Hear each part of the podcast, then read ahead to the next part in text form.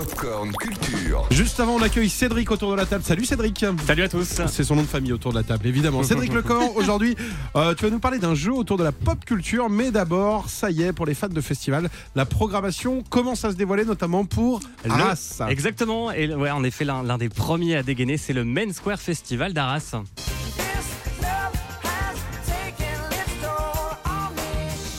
Vous reconnaissez évidemment. Les Maroon 5. Ouais, les Eh organisateurs oui. du Main Square ont annoncé ce matin la venue de Maroon 5 pour l'édition 2023. Ce sera l'été prochain.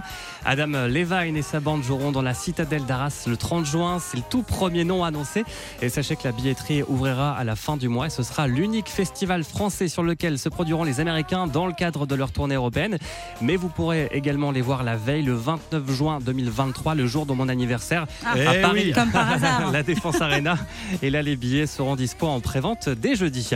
Et comme promis, on va jouer maintenant avec Ah. Pop Pop Pop, un nouveau jeu d'ambiance qui vient de sortir. C'est plus de 1000 questions pour défier ses amis ou ses collègues sur cinq thématiques le sport, la musique, le cinéma, les séries TV et la littérature. Il faut répondre à des questions mimées ou encore fredonnées.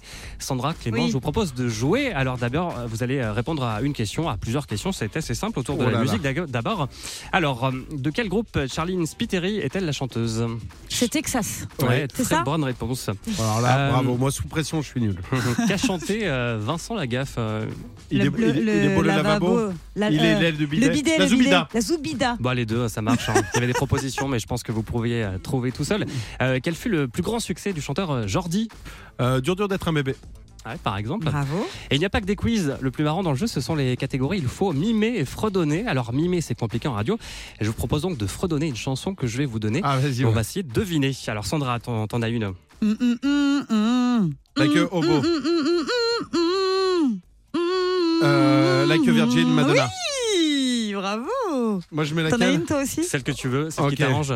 Euh, Ils doivent redonner, là. un, un et un. Un, un, un, un, un, un, un, et to. Le- le- Euh, Despacito. Ouais, ouais, ouais, ouais, je vous ai un peu Despacito. aidé, T'as un je peu vous ai chanté, aidé, hein. je vous ai Ah, un peu pas aidé. mal. Ouais, T'en as une autre, Sandra Je sais pas si on a le temps. Non, j'en ai pas d'autres. Bon. Euh, ma route, euh, nanana, doute, Sur Si. ma route. Hum, hum, hum, hum, hum. Céline Dion, j'ai compris ouais, tous les mots. on a reconnu. Écoute, je Voilà. valide. Comment s'appelle ce jeu? Il y a six catégories en tout, ça s'appelle Pop Pop Pop, ça joue en équipe avec un sablier pour garder un rythme. Il y a une autre version du jeu uniquement consacrée au cinéma, aux séries TV. C'est aux éditions lancées, c'est à partir de 4 joueurs, c'est 20 euros la boîte et une bonne idée vraiment pour Noël. Et en plus, on a deux boîtes à vous offrir. Allez. Oui, vous, vous allez sur notre compte Instagram, allez-y, Clément Lanou et Sandra, on vous offre des boîtes de jeux. Rejoignez-nous sur Instagram. Ah bah, tout de suite, merci.